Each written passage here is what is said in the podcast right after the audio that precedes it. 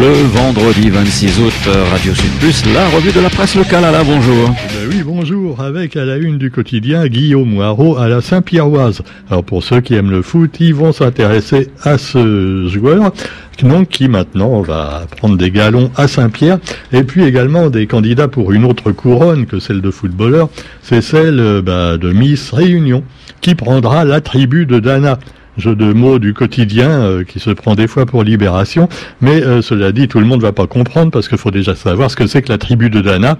Et voilà, généralement, c'est pas les mêmes clients que les amateurs de Frédéric François, qui lui jouera bientôt à Saint-Joseph pour 10 euros seulement. 10 euros, allez-y, c'est pas cher. Et certainement, lui, il rentrera pas bourré sur scène comme l'autre rappeur l'autre jour à Saint-Denis. Quoi qu'il en soit, eh bien, vous trouverez également un autre sujet fort sympathique, c'est la journée mondiale du chien la journée mondiale du chien.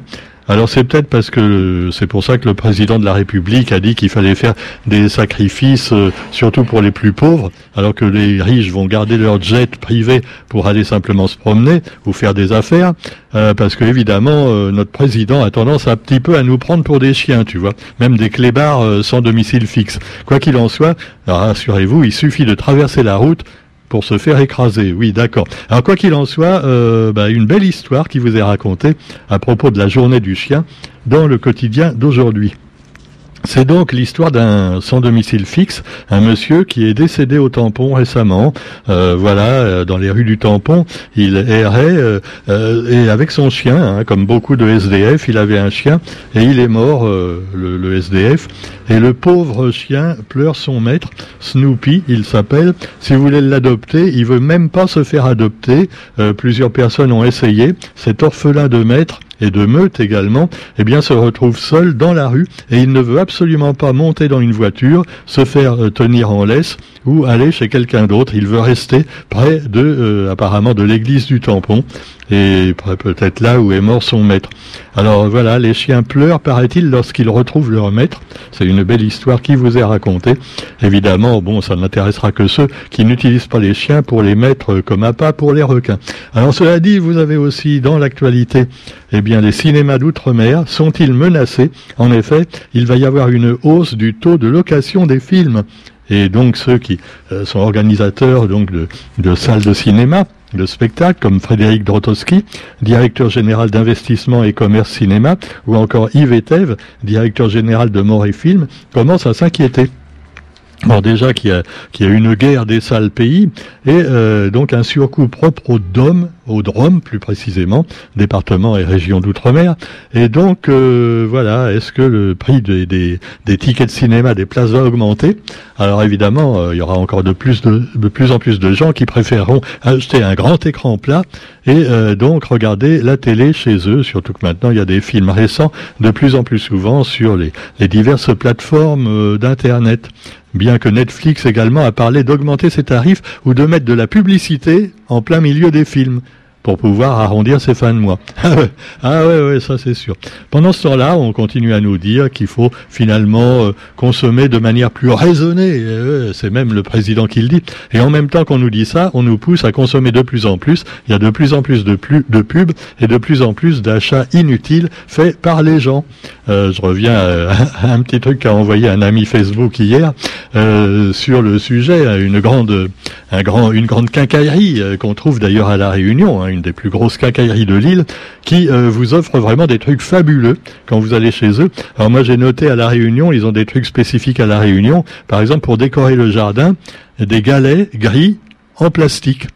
Oui, d'accord. Euh, vous me direz c'est moins lourd que euh, si on va les chercher dans la rivière, mais quand même. Alors vous me direz ah oui, mais faut pas prendre des galets dans la rivière, c'est interdit, c'est réservé aux concasseurs. Et puis les galets dans la rivière, voilà, ça peut faire des trous dans la rivière après tout ça. Bon, alors évidemment, je dis pas que c'est écologique de prendre quelques galets ou quelques corails sur la plage également. C'est certes sûrement pas écolo, mais acheter des trucs en plastique fabriqués en Chine, des faux galets ou des faux coraux dans les supermarchés et euh, les quincailleries, est-ce que c'est plus écologique à votre avis?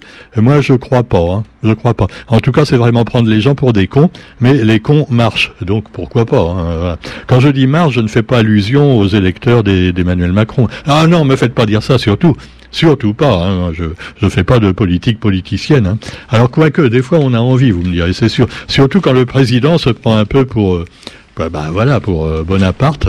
Alors qu'en fait il est plutôt un petit Napoléon, euh, comme on pourrait dire. Mais cela dit, Emmanuel Macron, euh, eh ben il a dit des choses pas très sympas pour les plus démunis, on le sait, à savoir qu'il faut faire maintenant des sacrifices. Le temps est venu donc de, de pas moins consommer mais consommer des choses peut-être, euh, disons, de, de moins bonne qualité, euh, voilà, si on veut manger, euh, parce que voilà, il y a un problème d'approvisionnement à cause évidemment des méchants russes comme dans les films, et c'est toujours les Russes qui ont tort. Alors a évidemment le gentil, c'est le président ukrainien, comme d'habitude, et il a dit, souvenez-vous, il y a une semaine à peu près, oh là là, pour le 24 euh, août, c'est la fête euh, de l'indépendance de l'Ukraine, et je suis sûr que la Russie va nous faire un très mauvais coup, un truc dégueulasse. C'est ce qu'il a dit, hein, pour le 24.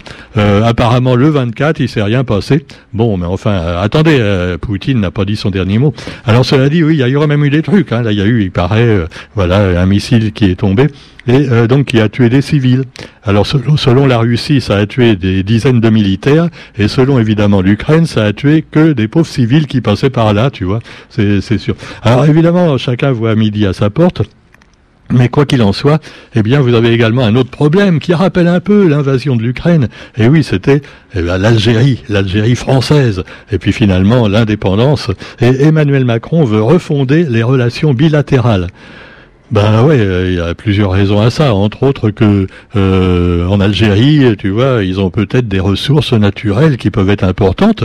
Et puis, ben, ils sont pas trop fâchés eux avec la Russie. Alors, l'Occident, s'il veut pas perdre tous ses anciens alliés, déjà qu'en Afrique, ça va pas très bien pour la France parce que la France-Afrique, évidemment, se porte de plus en plus mal du fait qu'on a roulé les Africains dans la farine avant la, fin de la colonisation, mais après également. Et donc, c'est sûr qu'ils en ont marre un peu d'avoir les Occidentaux qui finalement les arnaquent. Alors vous me direz que maintenant ils vont se faire arnaquer par les Russes et les Chinois. Bon, mais enfin, non, non, mais c'est, on verra bien. Quoi qu'il en soit, Emmanuel Macron veut refonder des relations avec l'Algérie. Et alors évidemment, ça va peut-être pas faire plaisir à tous les Français non plus, en particulier les pieds noirs qui vont dire oui, il n'y a pas à faire de repentance. Euh, voilà, euh, c'était, euh, on était chez nous. Bon, alors quoi qu'il en soit, Emmanuel Macron s'est rendu au monument des martyrs, au lieu de la mémoire algérienne et de la guerre d'indépendance. Alors effectivement, faut pas oublier qu'il y a eu des victimes des deux côtés, et malheureusement là aussi souvent des civils, et eh ben oui, euh, des pauvres petits pieds noirs, euh, et puis également pas mal d'Algériens qui se sont fait, ah ouais, ouais, parce que les Français en Algérie, hein, euh, ils étaient appelés, hein, un peu, comme chez Poutine quand on va en Ukraine, hein, des appelés, voilà, et puis après on les poussait à combattre, à faire des exactions, en particulier le viol le viol, ça fait partie des armes de guerre. Hein. C'est pour faire bien peur aux gens, tu vois. Euh, et la France a pratiqué ça aussi, comme la torture. Voilà, donc il n'y a pas que les méchants. Hein. Les gentils aussi pratiquent des trucs comme ça, pas joli joli. Hein. mais mais c'est nos amis. Ah, faut, rien dire.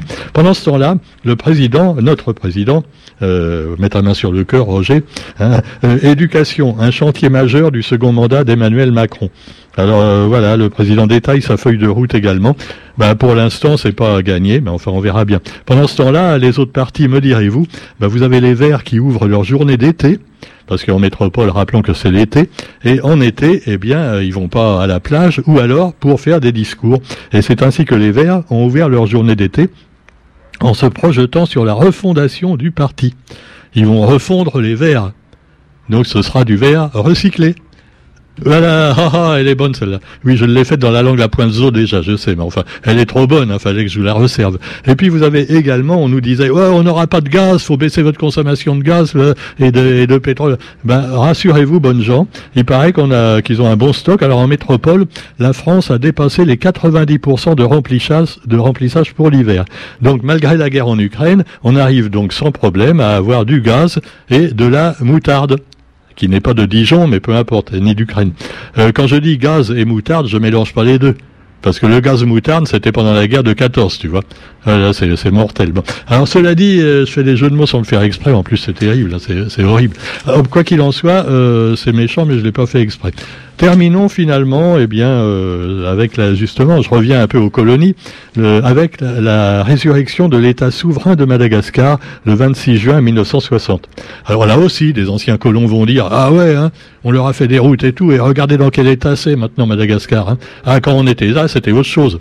Euh, oui, euh, surtout pour les pour les colons et, et, un petit peu pour les malgaches pistonnés, mais les autres, euh, hein, ils ont leur vie a pas changé, hein, que ce soit sur Avalon-Anan, Ratsirac ou les Français. Et, puis il faut pas oublier que avant l'invasion de Madagascar à la fin du 19e siècle par les troupes du général Gallieni, eh bien Madagascar était indépendant totalement, même si évidemment il y avait déjà des comptoirs et, et, tout ça. Et eh ben c'est André Oraison qui nous l'explique. Alors il nous fait en quelque sorte une oraison sur Madagascar, et, donc euh, c'est un universitaire bien connu. Alors certains diront que c'est un islamo-gauchiste, bien sûr, mais enfin, finalement, ce qu'il dit, et on ne le sait pas assez, il y a eu des bouquins là-dessus également, avec évidemment la reine de Madagascar qui a été virée honteusement par euh, euh, Gallieni, et puis voilà, les rois de Madagascar, tout ça. Jusqu'en en 1862, il y avait même eu un traité entre la France et Madagascar, qui la France acceptait, reconnaissait Ramada II comme droit de roi de Madagascar et euh, promettait une paix constante et amitié perpétuelle entre les deux pays. Et voilà, 30 ans après, ils ont tout zigouillé tout le monde. Ah, sympa, hein Alors voilà, depuis que c'est indépendant, il y en a qui sont aigris, il y en a d'autres qui disent, bah, c'était mieux avant. Euh, mais enfin, bon, euh, l'autonomie d'un pays, c'est pas seulement en Ukraine hein, qu'il faut la garder, c'est aussi, bah, voilà, dans ce genre de pays. Sachant qu'en Afrique, il y a encore beaucoup de pays qui ont, qui sont finalement pressurés par euh, les grands États, qu'ils soient occidentaux, chinois ou autres, et que finalement il faudrait peut-être que l'Afrique devienne vraiment indépendante. Voilà, sur ce, eh bien, je vous souhaite une bonne journée et un bon week-end. On se retrouve lundi pour la revue de la presse sur Radio C+. Salut